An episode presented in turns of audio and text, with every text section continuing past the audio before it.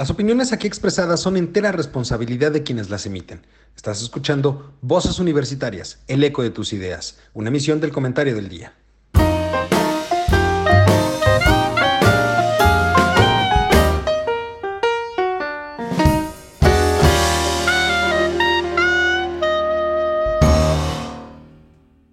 Hola, ¿qué tal? Muy buenas tardes, bienvenidos a este su programa Voces Universitarias, el eco de tus ideas, como cada semana. Ya estamos aquí para escuchar estas voces universitarias y el día de hoy me acompañan como cada semana mis queridos amigos, compañeros y colegas. Charlie, ¿cómo estás? Muy buenas tardes. Muy buenas tardes, Lalo. Muy buenas tardes, compañeros. Juan, ¿cómo estás? Muy buenas tardes. Bien, bien, muchas gracias. Buenas tardes a los tres. Isaías, muy buenas tardes, ¿cómo estás? Lalo, ¿cómo estás? Charlie, doctor, buenas tardes, ¿cómo están? Bien, gracias. Bien, gracias. Pues ya estamos, ya estamos en una semana más de Voz Universitarias. El día de hoy retomamos un poquito el, el esquema que veníamos manejando anteriormente porque vale la pena entender el punto de vista y tratar de discutir y analizar diferentes temas. Entonces, ¿por qué no empezamos contigo, doctor? Eh, ¿Qué tema ponemos sobre la mesa para analizar el día de hoy? Pues tú me habías pedido que tratara algo sobre la Guardia Nacional, si mal no recuerdo. Venga de de Comunicación Guardia Nacional. Guardia Nacional está perfecto. Bueno, ok. Para comenzar, este, les diré que esto tiene de alguna manera dos enfoques. Uno, cuándo se creó o dónde, más bien cuándo se creó la Guardia Nacional. Porque según la Cuarta Transformación, y según ya saben quién, él la creó. Pues eso no es cierto. Ya estaba en la Constitución desde hace tiempo y precisamente como una de las instituciones encargadas de la seguridad pública, que además, subrayado y con y entre comillas, debe de ser civil. Y en este caso voy al punto de que sencillamente no es civil. Por un lado, la integraron con elementos del ejército, por otro lado, con elementos de la Policía Federal, en todo caso, que aquí vale la pena comentar que casi casi se puede decir que fueron obligados a entrar a ese cuerpo de seguridad. Entonces, de cierta manera, se violaron sus derechos humanos en materia laboral. porque O le entraban o le entraban. Y un tercer elemento, en todo caso, de la Guardia Nacional, fueron o son policías locales que por una parte déjame decirte que está bien, porque ellos conocen el medio donde de alguna manera se iban a o se están, digamos, desenvolviendo. Eso por un lado, ¿no? Por otro lado, es un margallate, como dicen allá en tu rancho, porque sencillamente este, hay cuestiones que no se entienden. Si bien es cierto que en países como España principalmente, Francia e inclusive la Estados Unidos este, existe este cuerpo. Nada más que en España, yo recuerdo muy bien la, hace tiempo que fui por ahí, y el cuerpo de, digamos, de la Guardia Nacional eh, o Guardia Civil. Guardia Civil es, es, el término que utilizan ellos, Guardia Civil. Guardia Civil, pues bueno, son de alguna manera elementos que andan por las calles, como quien dice, este, ¿cómo te diré? Observando, que esto me llamó mucho la atención, observando a toda la gente que caminaba, y me acuerdo que esto lo hice cuando andaba yo en la Plaza del Sol, observando a la gente de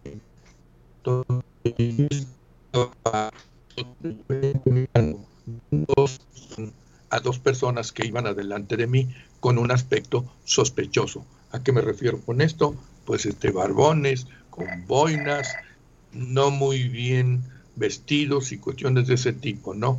El caso es que los interrogaban y yo por ahí medio que alcancé a, a digamos, escuchar que si quienes eran, de dónde venían y hasta ahí llegó el chisme, porque pues tanto yo como, tanto yo, digamos, yo seguí mi camino, pero es, eso me daba una idea en aquel entonces no la iba a identificar, ni mucho menos con la Guardia Civil o con la Guardia Nacional aquí en México. Entonces, este, en efecto, se encuentran eh, no precisamente dentro del lado, digamos, policial, aunque en cierta forma pues son instituciones de seguridad pública, pero que colaboran con ciertas labores de vigilancia. Ahora me voy por Estados Unidos. En Estados Unidos, que allá sí se llama Guardia Nacional, esta Guardia Nacional, hasta donde yo sé, este, no es un cuerpo permanente, o bien, sí es un cuerpo permanente, perdón por la ambigüedad, pero que solamente es llamado cuando se necesitan por cuestiones de carácter extremo, por ejemplo, las manifestaciones que a veces suceden en Estados Unidos que la gente se pone medio agresiva. O sea, no es algo que, que se parezca desde mi punto de vista a la Guardia Nacional de aquí.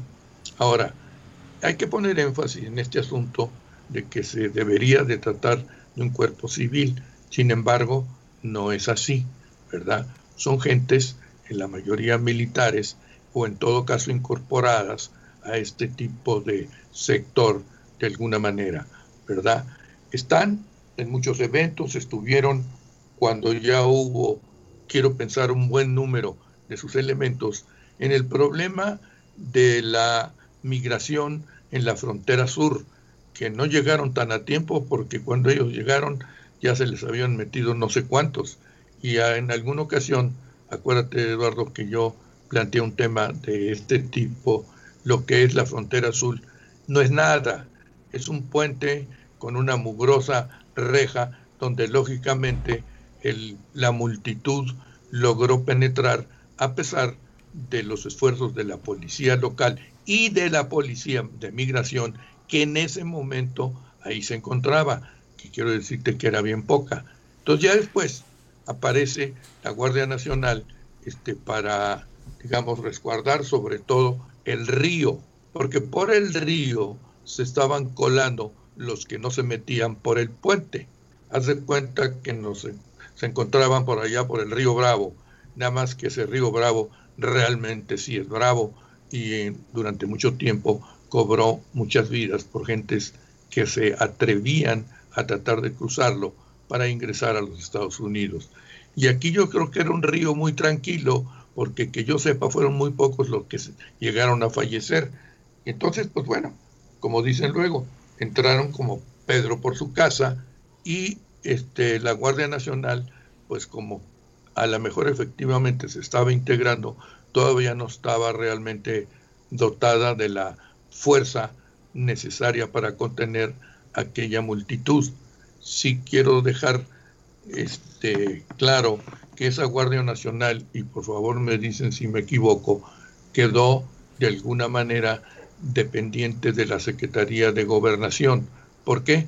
Porque el problema este pasó a la Secretaría de Gobernación a sus facultades. No sé si me equivoco, corríjanme por favor. Pero, repito, ese tipo de funciones desarrollaba. Según Alfonso Durazo, que el FBI le da bola al, en la cuestión de conocimientos y demás, ¿verdad? Él decía que iban a juntar 150 mil elementos. Yo no sé si él se refería al año 2035 o acá al año se pensaba que podían ser 150 mil elementos. Yo creo que ahorita la Guardia Nacional no tiene más de 50 mil realmente y se me harían muchos.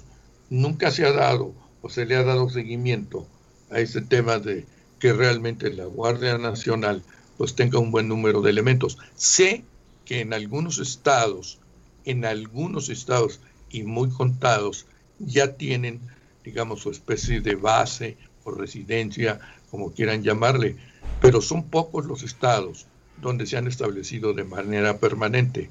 En algún otro momento, este, no precisamente los cronistas deportivos, pero los periodistas eh, y la gente de los noticieros hicieron visitas y comentaban también algo de lo que en todo caso podría llamarse la base o la residencia de la Guardia Nacional. Y déjenme decirles que esto era una verdadera porquería verdaderamente lugares que se adaptaban, se quejaban los propios elementos de que no tenían, pues si no los mejores servicios, ni siquiera los elementos básicos, en todo caso, como puede ser para un, para un cuerpo que pues se supone que debe estar bien dotado, y aunque sean pocos, pues bueno, si son pocos, aún siendo este, los menos, pues que estuvieran desdotados, bien dotados en todos sentidos.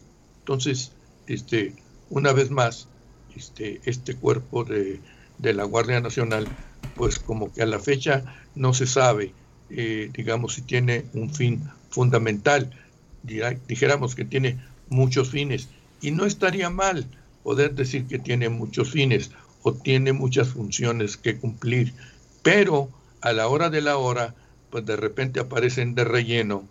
Yo no me acuerdo. Oye, oye Juan, a, ver, ¿tú, ¿tú, verías entonces a la Guardia Nacional o el, surgimiento propio de la Guardia Nacional tal vez como una ocurrencia? Digo, porque como bien dices, puede tener muchas funciones, puede cumplir con muchas finalidades, pero no hay una estrategia real que sustente la creación propia de la Guardia Nacional. Por lo tanto, yo creería hasta cierto punto, ¿de acuerdo? Que surgió como, pues simplemente por, por crear un nuevo cuerpo, no, no por, no por una estrategia. no, pero recuerda lo que dije al principio, Eduardo. La Guardia Nacional ya existía.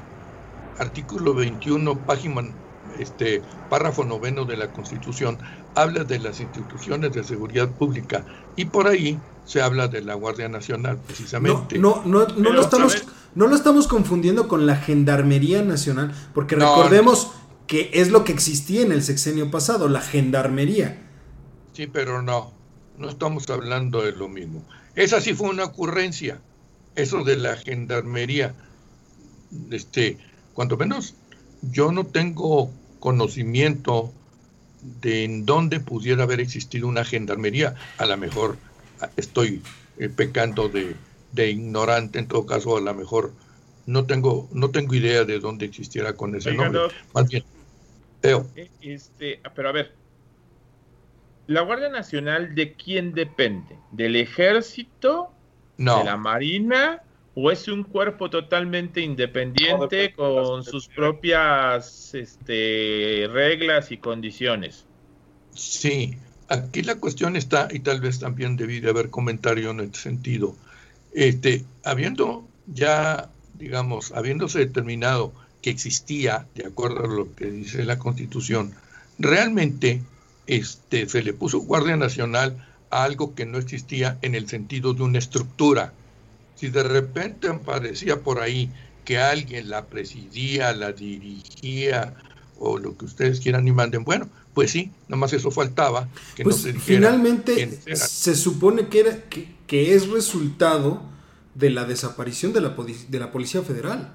Entre otras cosas, acuérdate que dije que eran tres militares. No, pero, ojo. Policías locales. Sí, pero, pero ojo, en realidad no desaparecieron las otras dos. La única que desaparece finalmente es la Policía Federal.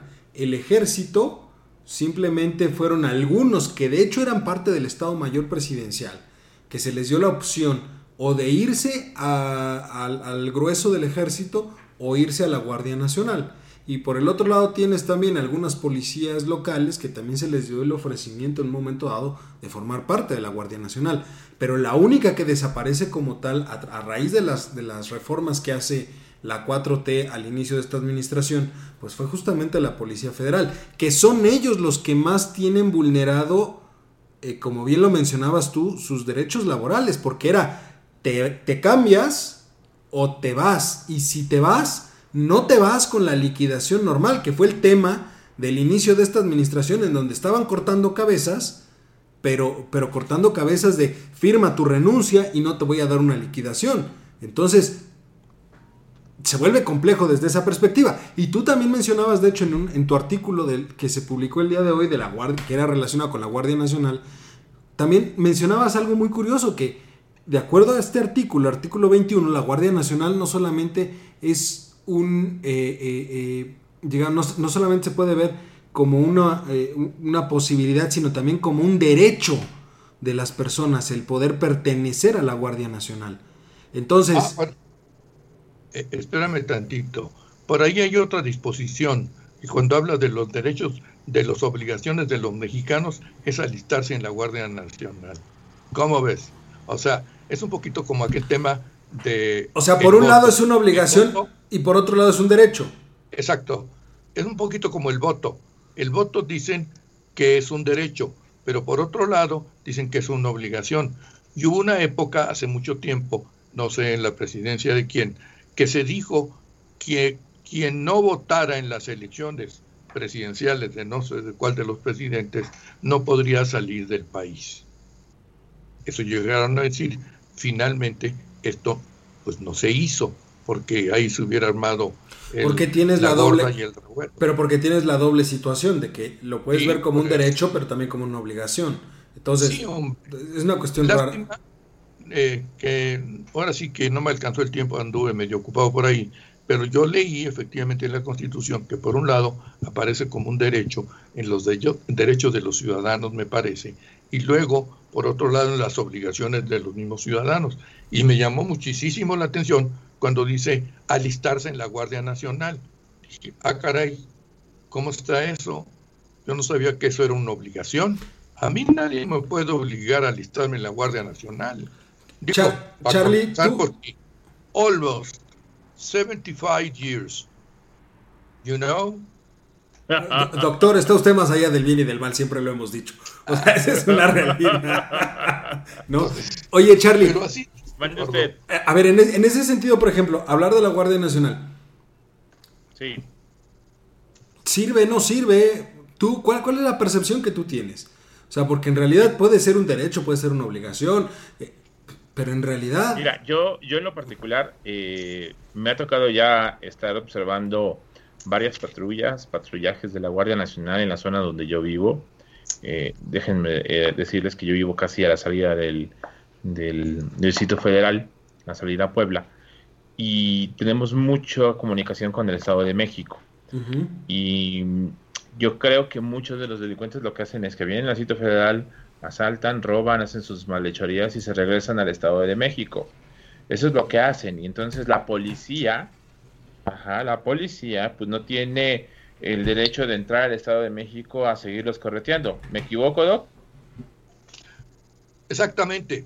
Aquí hay un antecedente también, ahorita que haces esa referencia, ese comentario, de lo que hace mucho tiempo sucedía en Nuevo León. Ustedes saben que Monterrey es un municipio otro es Garza García y otro es ah, Nicolás de los Garza. En aquella época ustedes a lo mejor ni nacían, ¿verdad? Porque si ahorita son imberbes, menos, es, menos este que está aquí. Bueno, en todo caso, resulta que los estudiantes del TEC de Monterrey cometían sus fechorías, tonterías si ustedes quieren, no se trataba de delitos graves ni mucho menos, y pasaba lo que sucede en Estados Unidos. Ustedes saben que en Estados Unidos los estados están divididos en condados. Entonces, si alguien cometió, pero aquí sí voy sobre delitos, si alguien cometió un delito en el delito de Warwickshire, you know, resulta que cuando llegaba a la frontera ya era otro condado y no podían aprenderlo. Entonces a mí eso mismo sucedía en Monterrey. ¿A dónde voy con esto también? A mí se me hace que es un cuerpo amorfo, de alguna manera, este, como que... Y justo por eso hablaba yo, Justo, perdón que te interrumpa, Juan, justo por eso hablaba yo de una ocurrencia en su, en su creación. Porque en realidad nunca se dejó claro el alcance, pero tampoco tiene claras las atribuciones, no tiene clara. Vamos, se creó y sus principales actividades de inicio fue ir a corretear centroamericanos a la frontera sur, como bien lo bueno, mencionabas. Claro, pero eso fue eh, como creado así al vapor, ¿no? Y, sacarse algo de la manga. Pero es que ya no había, no había otro cuerpo policíaco en ese momento. Ya habías desaparecido a la Policía Federal. Ya llevamos más de un año con ese asunto. Se supone que ya debería haber una jerarquía, debería haber un reglamento, debería tener ya estipulado todo lo que debe de ser un cuerpo, eh, no lo quiero llamar policial, pero un cuerpo de seguridad, digamos. De seguridad de ese nivel ya debería estar bien estipulado, arreglado y todo bien trabajado. No sé si se quedó ahí al aventón, no lo sé. Y, aún, así, y aún así hemos tenido un, aumento sustancial en homicidios eh, dolosos en, la República, en lo que va del año. Isaías, ¿tú cómo lo ves? Híjole, el, todo el tema de la Guardia Nacional es, es, un gran problema, ¿no? Yo creo que de los más, el menos es, si, como le decía el doctor, si tenemos la obligación, el derecho de alistarnos, ¿no? Eh, más bien, el problema de la Guardia Nacional yo lo considero es, es una institución, si se podría llamar institución, que es un elefante blanco, ¿no? Al final, nadie sabe para quién, para quién trabaja, en realidad no podemos saber cuáles son o hasta dónde está acotado sus, sus facultades para, para ejercer eh, la fuerza, ¿no? Eh, lo hemos visto en muchos municipios, por ejemplo, acá en Guanajuato, eh, la Guardia Nacional se ve muchísimo, ¿no? Circula bastante, patrulla demasiado. cuando hay algún ataque armado o alguna cuestión de esas, la Guardia Nacional siempre aparece. Ahora bien, hay una, hay una, una problemática que yo veo en este, que es la más grave en esta institución, que es hasta dónde llega, ¿no? Por ejemplo, muchos dicen que la Guardia Nacional va a ser el primer, el primer elemento como en, llegar a algún punto donde esté pasando alguna, algún problema, ¿no? Si, eh, armado, lo que sea. Pero también se le atribuyen funciones como si fueran policías municipales. Hay, que aclarar que, por ejemplo, las, policías municipales son únicamente eh, de vigilancia y para tratar de prevenir. O sea, no son una acción, o sea, no son una, no son como la policía estatal o la policía federal o el ejército o la marina. Son cuerpos de prevención finalmente. El primer contacto, digamos, que tiene la sociedad. Exactamente. Entonces, sí, por supuesto que tú, como Guardia Nacional, como pues estás patrullando por todos, por todo México, no puedes tener información tan precisa, tan exacta y como tan local como son las policías municipales. Entonces, ahí fue uno de los primeros enfrentamientos que hubo, es decir, vas a tomar tú las facultades de la policía municipal o la policía municipal eh, va a dejar de existir, va a pasar lo mismo que pasó con la con la con el mando único y demás, ¿no? Surgieron muchísimas muchísimos cuestionamientos en este, en este a dónde llega uno y dónde empieza el otro, que en principio tendría que ser parte de una estrategia. Que yo, diría más que yo no veo clara, ¿eh? colaborativo, Lalo. Un trabajo colaborativo entre todas las instituciones este, de seguridad. Claro, o sea, el trabajo colaborativo debe de existir eh, siempre, ¿no? Y no solamente en la cuestión policial, en la cuestión de desarrollo social, desarrollo económico, impartición de justicia y demás, ¿no? Pero específicamente en este tema tan tan grave al que nos enfrentamos, que es la delincuencia organizada. no. Pero déjenme regresar a algo que mencionaba, perdón que los interrumpa. El artículo 35 de la Constitución establece como derechos sí, 35, como derechos de los mexicanos, dice tomar las armas en el ejército o Guardia Nacional, derecho. Y luego si nos vamos al artículo 36, que habla de las obligaciones del ciudadano de la República, alistarse en la Guardia Nacional. ¿Qué ole? y volvemos a lo mismo, o sea, tengo el derecho, pero también la obligación, lo cual, digamos que uno mata al otro, ¿no? O sea, es, mi derecho y mi obligación, uno cancela al otro, digámoslo de alguna forma. Entonces queda completamente en el limbo. Y si a eso le agregas que uno no tiene la infraestructura necesaria para lo que supuestamente fueron creados, y por el otro lado tienes una cuestión en donde no están tampoco claras sus atribuciones, que es la Guardia Nacional. La Guardia Nacional yo la he visto, yo, yo personalmente la he visto eh, patrullando carreteras, lo, he visto este, escoltando pipas de las de Pemex, ¿verdad? Que por fin pude ver dónde están algunas de las pipas que compró Pemex al inicio de la, administración, ¿de acuerdo? Pero fuera de eso, y como bien dice este, Isaías, aparecen en momentos eh, de, de conflicto armado en algunos lugares, pero aparecen ahí y no está claro en el momento en el que aparecen para qué aparecen. Son apoyo, toman el, mando, porque ojo, en algunos de esos lugares también llega a aparecer el ejército y la marina. Entonces, ¿quién lleva la batuta? la Guardia Nacional, el Ejército, la Marina, la, Policía Estatal, la Policía Municipal. ¿Quién lleva ahí la, eh, eh, la batuta o el mando? Eso es lo que nunca ha quedado claro y por eso creo que se diluye completamente el impacto que podría tener un cuerpo policiaco de este, un cuerpo de seguridad de este estilo. Mira, tú lo acabas de mencionar. Yo creo que, la, salvo la mejor opinión de nuestros compañeros ahí, es un puerto, eh, perdón, es un cuerpo de apoyo. Y párenle de contar. Se dice mucho y no se dice nada. Apoya en un momento dado al ejército si es necesario. Apoya también a las otras fuerzas de, seguridad pública como apoyo. Nada más. Yo así lo veo. No sé qué pienses, Isaías, a ver. No, yo, es que ese es el problema, o sea, tan en el limbo está esta institución que no podemos únicamente decir es un cuerpo de apoyo, ¿no? Porque al final lo que sería un cuerpo de apoyo, por ejemplo, ahorita yo como lo veo, únicamente es eh, la Protección Federal de Caminos, ¿no? Únicamente. Ese, ese yo creo que es un cuerpo de apoyo del ejército la marina y punto, ¿no? Las policías locales en algún punto se vuelven eh, un, una cuestión de apoyo también, pero de los estatales únicamente. El problema de la, de, en sí de, de, esta, de esta guardia es que o sea, aparece en, situaciones, como lo dijo Lalo, de todo tipo, ¿no?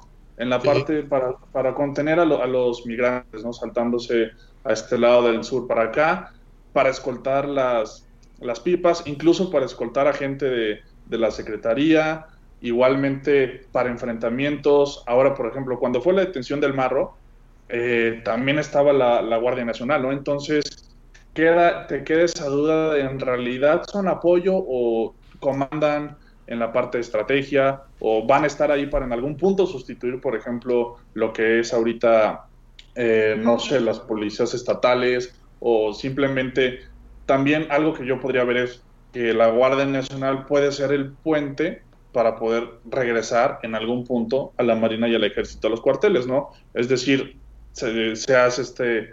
este si es que los regresan, porque ahorita los tienen de carpinteros y de constructores y de chachas haciendo obra pública. A ver, hay otra cosa ahorita, lo que mencionó Isaías en un momento dado, este, eh, si regresan a los cuarteles, no. Y te voy a decir por qué Tú sabes que a últimas fechas ha circulado mucho el rumor de que este, van a intervenir, no sé cómo, en los puertos. ¿Por qué crees que fue la renuncia de Jiménez Espriu? Porque él se opuso a que la Marina interviniera en la, en la, digamos, en la administración, que además administración no tiene nada que ver. O tampoco no queda claro, una vez más, un punto o una ocurrencia porque sencillamente dentro de los propios puertos hay coexisten, digamos, los, las administraciones portuarias integrales, que es pura administración, efectivamente. También existe una vigilancia por parte de la Dirección General de Aduanas, ¿de acuerdo? Entonces mi pregunta, desde el punto de vista vigilancia, sí, ok, yo lo propuse en ese otro escrito, y Eduardo lo va a recordar, que en efecto se podría coordinar o crear algún cuerpo que coordine la cuestión vigilancia desde el punto de vista, digamos, este, la cuestión del contrabando y la corrupción y el narcotráfico. Ahí sí, que se coordine con comunicaciones y transportes, pero que no me digan que la, que la Marina Nacional se debe de hacer cargo de los puertos. Aquí hay una cosa importante, perdón que, que me extienda yo en esto. Seguramente hay dos conceptos muy diferentes. Este, Jiménez Espriu tenía un concepto de marina mercante, en el sentido eh, en donde se comprende inclusive el transporte de pasajeros, que nunca ha existido en México, fuera de los... Y si existe es nada, es, nada. y demás, por eso. Ok, de acuerdo. Pero no anda tan mal López Obrador. Fíjate, para que yo diga que no anda tan mal López Obrador, él lo ve desde el punto de vista economía fiscal. Es cierto, ¿por qué? Porque interrumpiendo de alguna manera el contrabando, ya no va a permitir que haya una evasión de impuestos. Ahí se le doy la razón, a la razón a ya saben quién. Raro en mí y a lo mejor se me está retorciendo el hígado. Pero como dicen luego, al César lo que es el César y a Dios lo que es de Dios. Y no quiero decir con esto que este sea Dios, ¿verdad? Pero bueno, es un tema, o sea, en realidad es un tema importante porque los cuerpos de justicia, de, seguridad, perdón, eh, que, que, tenemos hoy en día están cada vez inmersos en diferentes actividades que creo que van completamente distinto a lo que deberían de ser, ¿de acuerdo? Entonces, da, híjoles, está fabulosa la, discusión, la verdad es que nos podríamos este, seguir y seguir con todo esto, pero, pero este, el tiempo, el tiempo no, no, no es nuestro aliado. Entonces, eh, Charlie, regresamos a clases. Primero Dios, el próximo 24 de agosto, que es lunes, si no me equivoco, es correcto, el próximo lunes 24 de agosto los alumnos de este país regresan a clases. Te voy a dar los datos exactitos, eh, según eh, Moctezuma Barragán. Para preescolar regresan 4.180.787 este, niñas y niños. En nivel primaria regresan, y esto está, es una cantidad grande, yo no había calculado esto, pero son 13 millones 972 mil 269.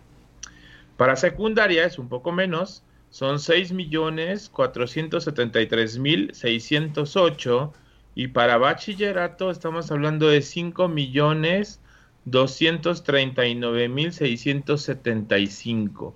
Esa es la cantidad de nuestra población infantil que regresa a clases este próximo lunes.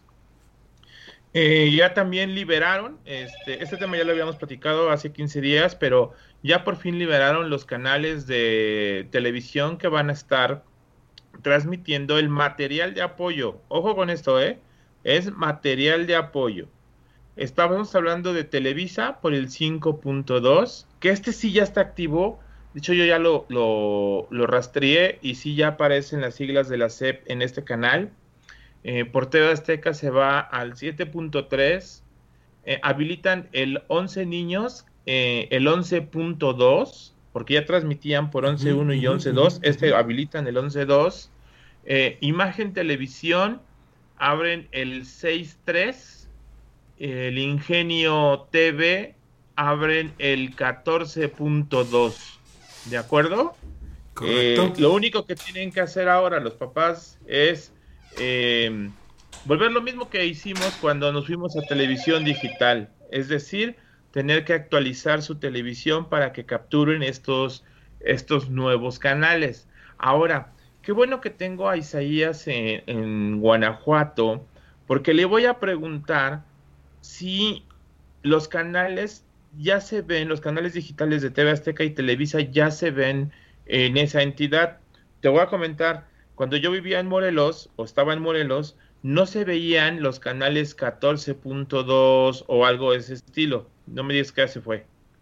Se, nos, se nos acaba de, ir un momento la, señal, pero bueno, eh, le, este, no, no pasa nada. No, ahorita que regresa a ver si me contesta. Sí. Pero mi preocupación es esa digo, yo estoy centrado en la Ciudad de México y estos canales sí se ven, se actualizan, tenemos más de 35 canales digitales ya en la televisión abierta y se suman estos 5 o 6 canales nuevos. ¿no? Pero a ver, eh, antes de, que continúes, porque creo que esta, esta parte es importante. mencionabas material de apoyo, o así se le considera, ah, material de apoyo.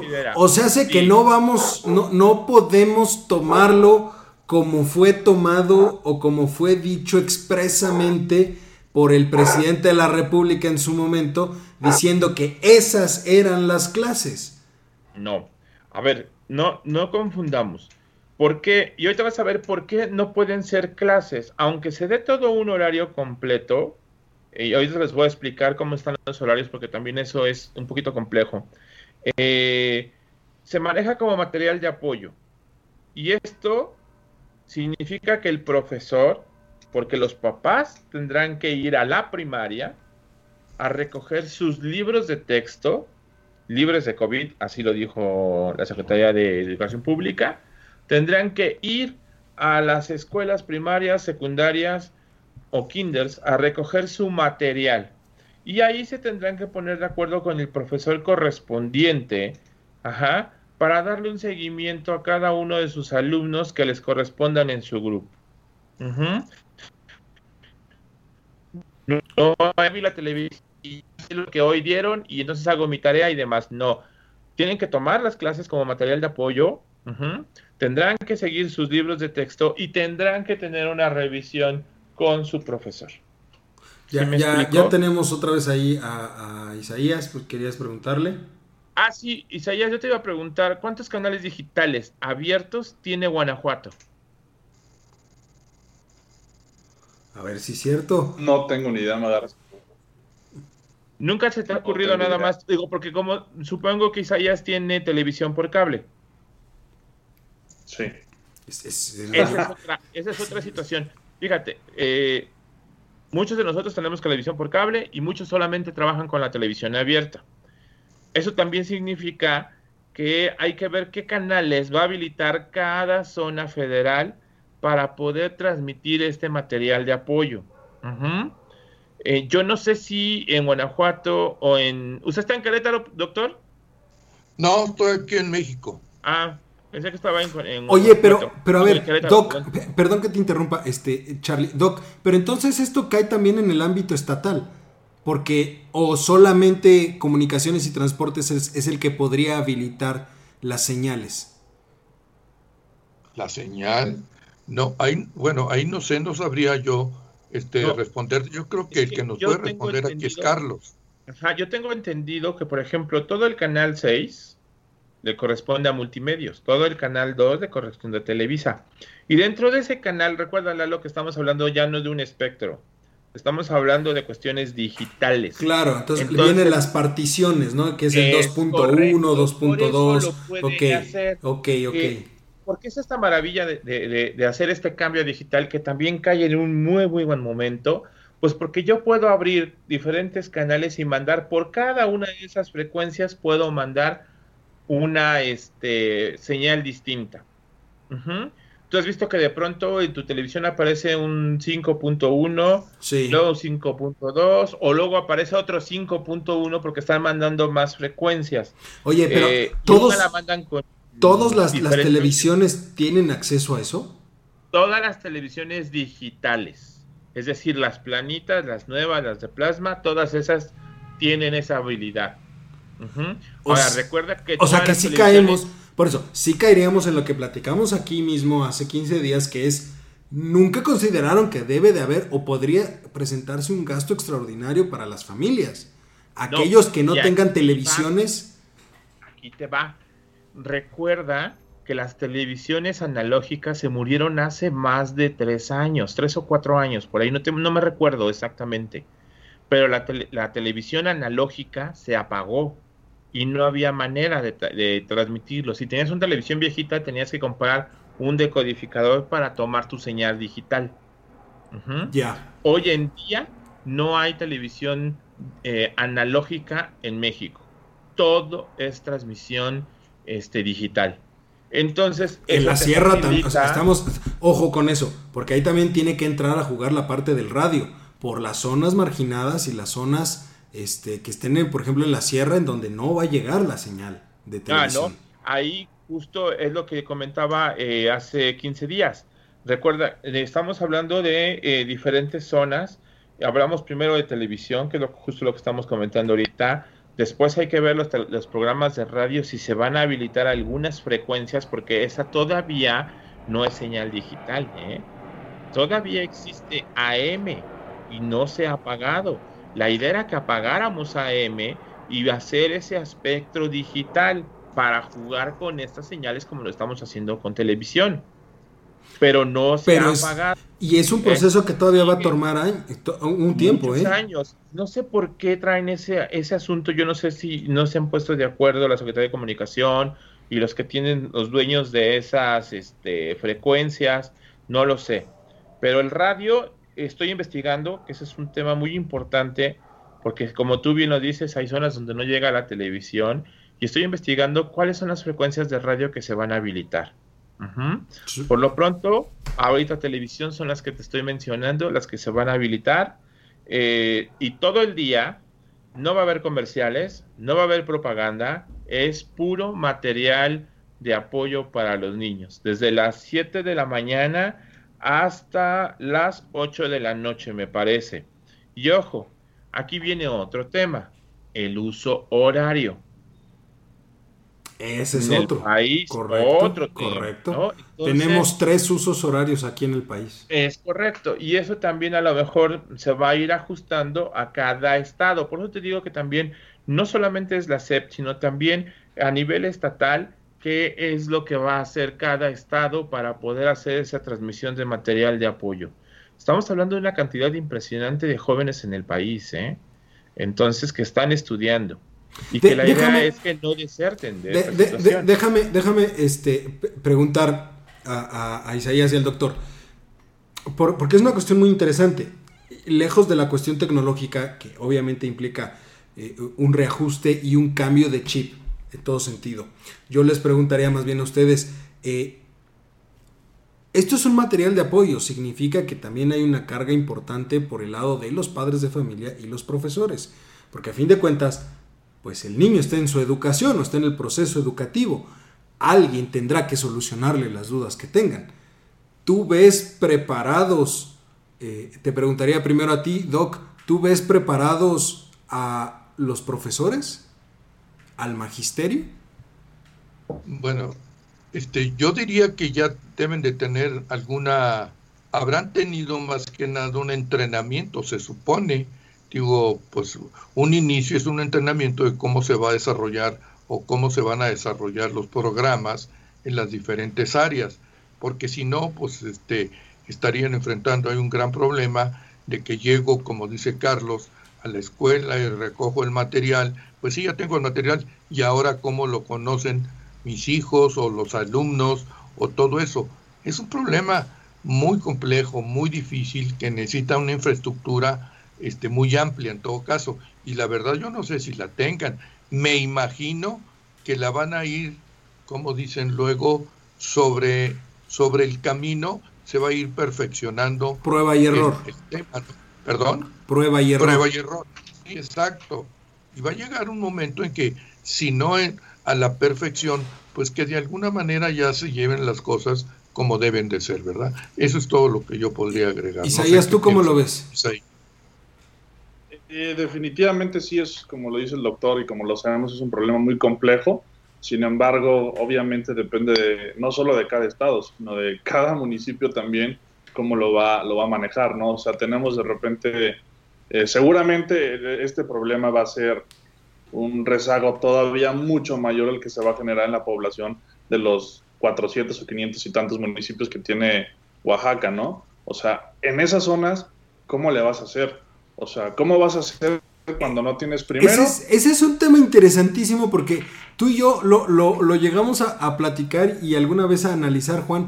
Este, no hay escuelas por municipio ahí, sino que es ah. una escuela a veces que está a la mitad y que da, da servicio a dos municipios, pero a la vez no van todos los alumnos porque son municipios de usos y costumbres que uno no se lleva con el otro y por lo tanto hay conflicto ahí. Entonces, eso, es, eso que está diciendo Eduardo es totalmente cierto. Pasa una cosa muy curiosa entre, digamos, en Oaxaca. En Oaxaca se divide el estado también en regiones, le llaman ellos. Bueno, resulta que los de la, digamos, de la región A están peleados con los de la región B. Entonces dice la secretaría, ¿cómo resuelve el problema? Ya alguien se le ocurrió, oye, ponle en medio. Pues sí, pero ahora resulta que nadie va. Es cierto, es verídico eso, ¿eh? Así ha sucedido en Oaxaca durante mucho tiempo. Y por eso Oaxaca, con todo respeto para los habitantes de ese estado, que es muy bello, por cierto, digamos, están tan atrasados. Porque en, ellos mismos no permiten que se desarrolle como debe de ser la educación.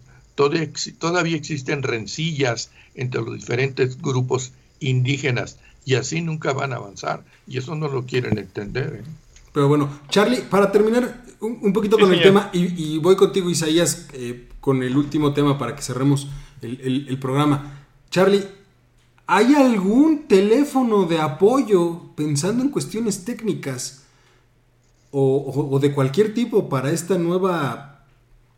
Está la página de internet de la SEP donde está todo el material y de hecho la SEP ha estado sacando eh, ¿cómo le llaman ellos? Dame un segundo y te digo, porque aquí lo tengo, he estado trabajando en esto, por aquí lo tenía, siempre se esconde cuando lo, más lo necesitas. Eh, ah, los boletines. Eh, yo tengo el boletín número 223 donde la SED presenta la programación y horarios del programa de educación a distancia Aprenden Casados.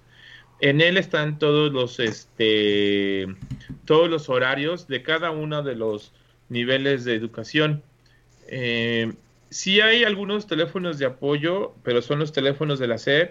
Están más a irse a una página eh, especial para esto. Es la página www .educa.c.gov.mx y una serie más que se las voy a colocar en el artículo que les voy a mandar esta semana para que lo puedan publicar. Eh, y los medios normales que son eh, las escuelas, eh, los teléfonos de la SEP, la página de la SEP, tiene Facebook, tiene Twitter, o sea, tiene todos los recursos de redes sociales que conocemos. Habrá que estar pendientes. No veo un teléfono como tal ahora que me dices eh, en su página, no hay un número telefónico porque pues están orientados ya hacia lo que son todas las redes sociales para poder tener su comunicación. Habrá que estar al pendiente de estadísticas de eso porque valdría mucho la pena saber dónde está en este arranque el cuello de botella, porque ese es, digamos que es lo interesante. Es un tema que a mí... este nuestro querido compañero Isaías está que se le queman las habas por hablar y ustedes no le dejan hablar. No, nada más termino y ya lo dejo hablar. Este, ese es un tema bien interesante, Lalo. Yo te lo había dicho que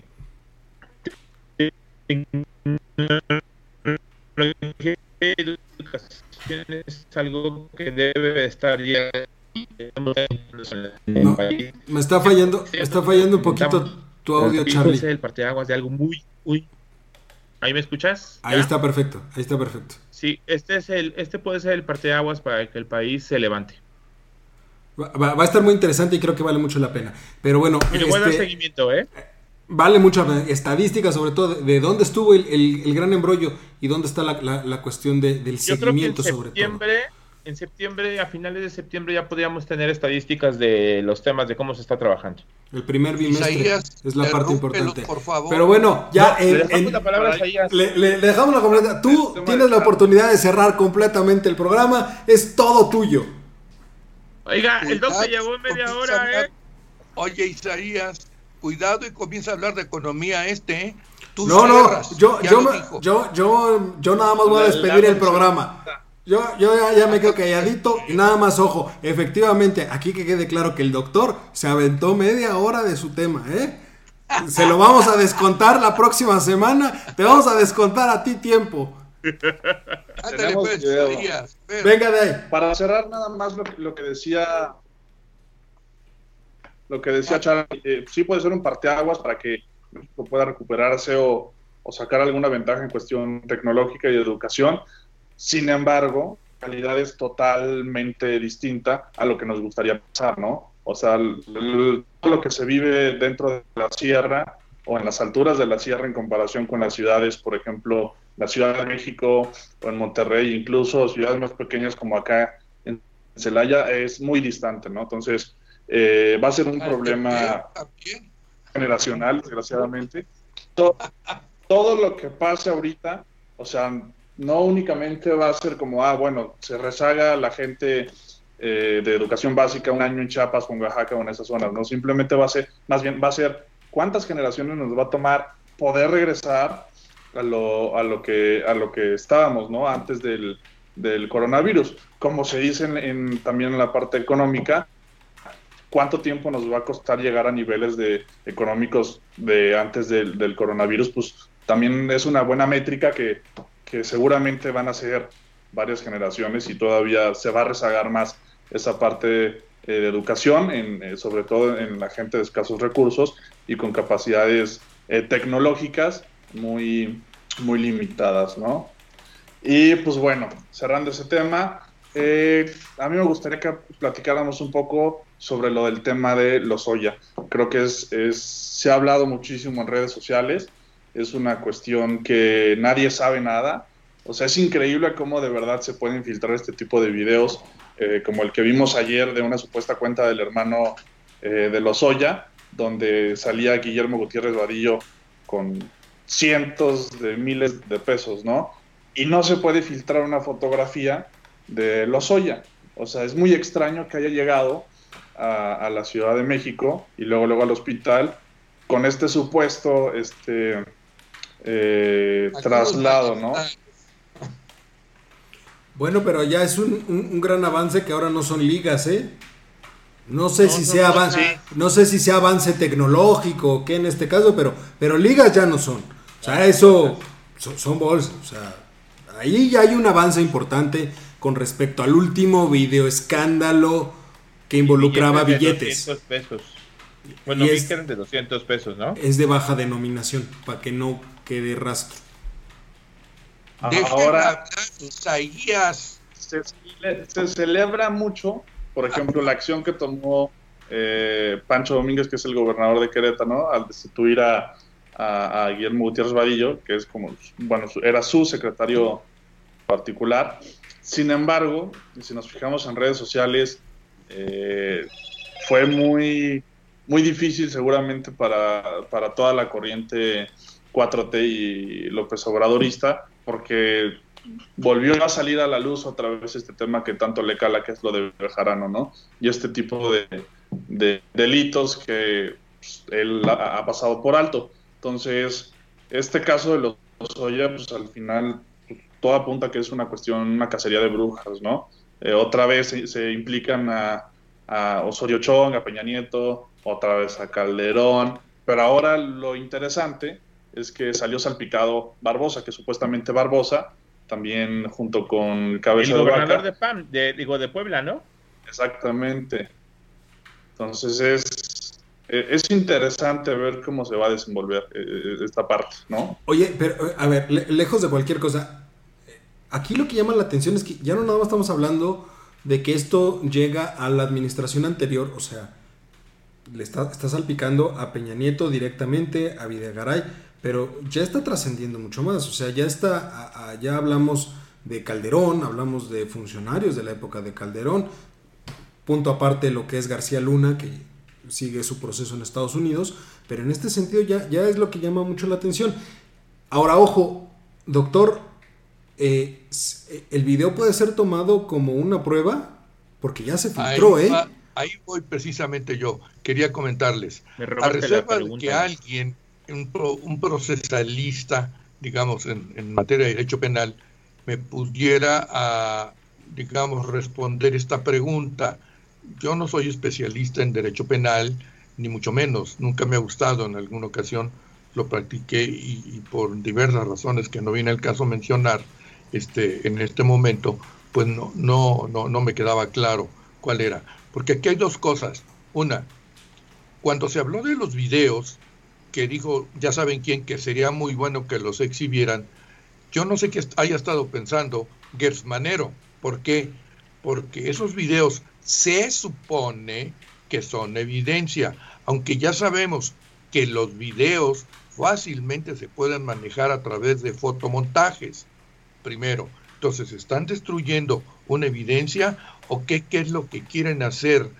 Digo, caray, a ver si me escucha Germanero que me explique, ¿ya no van a servir como prueba o si sirven con, como prueba una vez Mira, yo lo único que veo ahí es que puede haber una violación clara del debido proceso.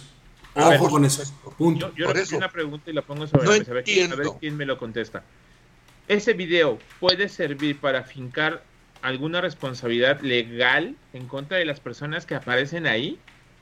Sí se pues puede, pero te repito, la cuestión de los fotomontajes, eh, eh, mira, ni los videos, espérame tantito nada más, y termino así con esto, los videos y la cuestión esta de internet no es plena, no es plena prueba en un juicio, ¿eh? ¿Por qué? Porque se puede alterar con la mayor facilidad del mundo. Isaías. Así Exacto. Eh, retomando lo que decía el doctor, eh, justamente también cuando fue lo de la detención acá del Marro, eh, se el, pues la fiscalía hizo mucho cuidado y énfasis en tratar de no difundir como los videos que siempre salen, ¿no? Porque al final se vuelven faltas al debido proceso donde los criminales, evidentemente, o el equipo de abogados del criminal toma esto como una ventaja en el proceso, ¿no? Pues, Ahora, eh, eh, eh, este video, pues como ya lo hizo el doctor, que puede ser fácilmente alterado con la tecnología, como lo hemos visto, o como lo vimos con la película de, de creo que es de Irishman, e, con, esos personajes que son ya muy grandes y, válgame Dios, con la tecnología los ah, rejuvenecieron, ¿no? bien jóvenes. entonces, con este tipo de tecnología se puede evidentemente alterar cualquier video que puede ser una prueba desechada. Lo que sí puede pasar es que gracias a este video, ahora sí, las autoridades digan como, ah, caray, pues bueno, vamos a ver qué hay, ¿no?